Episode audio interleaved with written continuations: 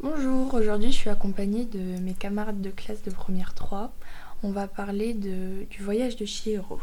Alors moi je suis Lucie, il y a Léna. Bonjour. Tiziana. Salut. Océane. Bonjour. Et Coralie. Bonjour. Alors ce film a été réalisé par Hayao Miyazaki et euh, il raconte euh, le voyage de Chihiro qui entre dans le monde des esprits avec ses parents qui ont accidentellement été transformés en cochons à cause de leur gourmandise par la sorcière Yubaba.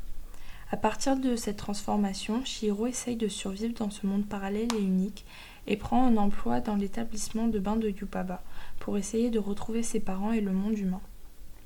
Effectivement, euh, le personnage principal Chihiro est assez intéressant. Oui, parce que je trouve qu'elle est très inspirante car elle nous pousse à nous dépasser peu importe la situation dans laquelle on peut se trouver. La jeune fille Chihiro incarne l'insouciance puis la prise en, en- en maturité d'une jeune fille de son âge. Et euh, moi, je trouve que aussi euh, c'est quelqu'un de très, enfin, qui a beaucoup de détermination parce que euh, elle accepte le travail dont personne ne veut. Elle, elle est capable de nettoyer l'homme putride et aussi elle évoque aussi euh, le désintérêt pour l'argent parce qu'elle refuse euh, toutes euh, les pièces d'or, contrairement euh, au reste de, la ville. Elle montre aussi que les enfants peuvent avoir du courage et que c'est pas euh, forcément des adultes ou des adolescents qui peuvent faire euh, de grandes choses et porter un rôle important dans une histoire.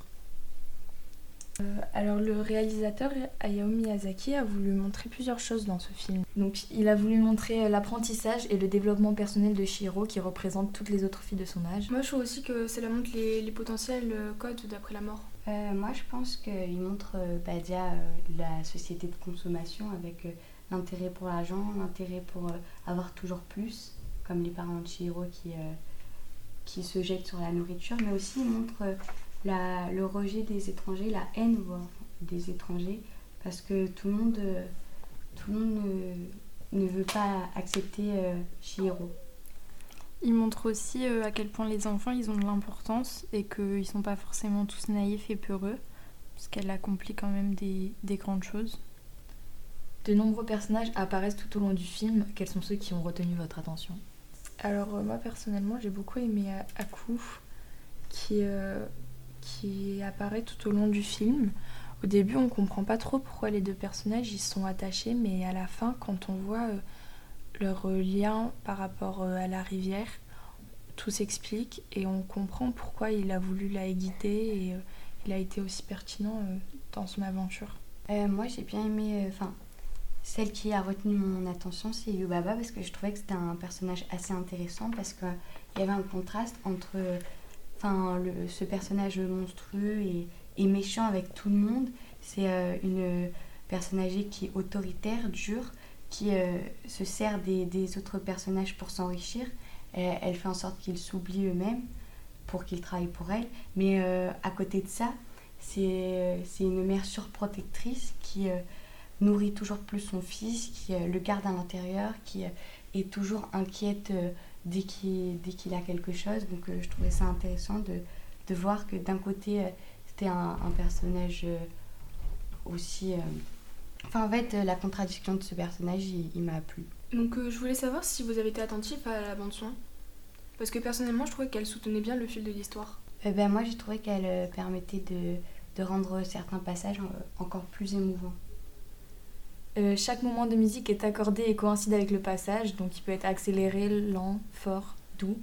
Par exemple, lorsque Shiro rentre sur le dos d'Aku de chez Zeniba et qu'elle euh, et que euh, et qu'il se retransforme en humain, la musique est d'un coup accélérée pour montrer l'importance- de l'action. Et est-ce que vous avez prêté attention aux couleurs, aux tons, etc. Les décors ils sont originaux et extraordinaires et gigantesques. Par exemple, l'Institut des Bains. Les couleurs elles sont vives, notamment euh, les vêtements de Shiro. Après, je trouvais que les couleurs, elles étaient assez paisibles.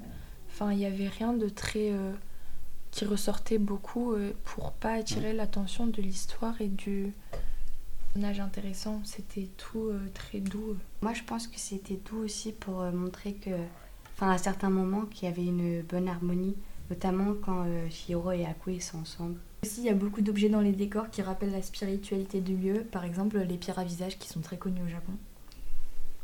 Euh, après, on avait des plans qui étaient verticaux et horizontaux, donc euh, ils étaient plutôt bien réalisés et on était vraiment plongé dans le, dans le monde de Shiro, comme si on voyageait avec elle. À plusieurs reprises, on voit euh, Shiro qui franchit des portes et des seuils. Ça vous fait penser à quoi? Personnellement, euh, je sais qu'il y a une légende au Japon qui, euh, qui dit que franchir les portes des quatre éléments permettrait de devenir samouraï. Moi, j'appellerais ça la quête de maturité. En effet, à chaque épreuve franchie, Shiro gagne un peu plus en maturité. Elle grandit intellectuellement. Par exemple, lorsqu'elle franchit le pont au début afin d'entrer dans les bains sans se faire démasquer, en retenant son souple avec, avec Aku, ou encore lorsqu'elle entre dans le bureau de Yubaba pour la première fois. Et euh, moi aussi, je pense que toutes ces, euh, ces seuils franchis, ça montre aussi euh, sa prise en autonomie, parce que d'ailleurs, euh, la sœur de Yuaba, elle a dit, euh, dans la vie, euh, elle ne pourra compter que sur elle-même, et euh, ça, c'est un peu euh, un reflet de cette citation, enfin, pour moi. C'est vrai que cette omniprésence de porte montre un certain processus dans lequel Shihiro va pouvoir grandir. À chaque, à chaque porte franchie, il y a une différente étape. Est-ce que vous avez un passage qui vous a marqué? Ou Moi, c'est le passage de Aku et Shiro quand euh, Aku euh, subit sa transformation. euh, parce qu'en fait, ils se sont retrouvés en, en s'aidant en fait l'un et l'autre euh, dans l'ignorance euh, de leur lien si fort. Donc c'est ce qui fait la beauté de ce passage. Et le film vous a fait penser à, à d'autres films connus du même réalisateur ou des dessins animés? Enfin, lesquels? Moi, il m'a fait penser au monde de Narnia, car euh, ce sont euh, des enfants qui, qui se battent pour euh, sauver un monde, et finalement, Shiro, euh, elle se bat pour, euh, pour sauver ses parents et pour se sauver euh, elle-même. Moi, il m'a fait penser à Coco euh, par rapport au passage du monde des vivants à celui des morts. Euh, Moi j'ai bien aimé euh, ce film parce qu'il me faisait rappeler Alice au Pays des Merveilles. Parce que ce contraste entre le monde réel et finalement un autre monde, si, que on ne sait pas si c'est un rêve ou, euh, ou euh, le personnage principal qui, qui est fou et qui voit des choses, ou alors si c'est vraiment un monde parallèle. Donc euh, je pense que ces deux films avaient quand même pas mal de points communs. Selon moi, le film rappelle euh, d'autres œuvres du même réalisateur, comme Princesse Mononoke, dans lequel, qui est très axé sur le monde des esprits, ou encore Le Château ambulant, qui évoque une malédiction. Pour conclure, ce film est très avant-gardiste car son réalisateur est un auteur très avancé pour son époque. C'est vrai que cette omniprésence de femmes dans ce film et comme euh, dans tous ces autres films de- du réalisateur montre qu'il était euh, en avance par rapport au mouvement de, du féminisme car euh, le film il est sorti en 2001 alors que le mouvement est quand même très récent. Et ça tombe bien, nous sommes que des femmes pour en parler autour de cette table. Merci Au revoir. beaucoup de nous avoir écoutés et euh, bah, à bientôt. Au revoir À bientôt. Au revoir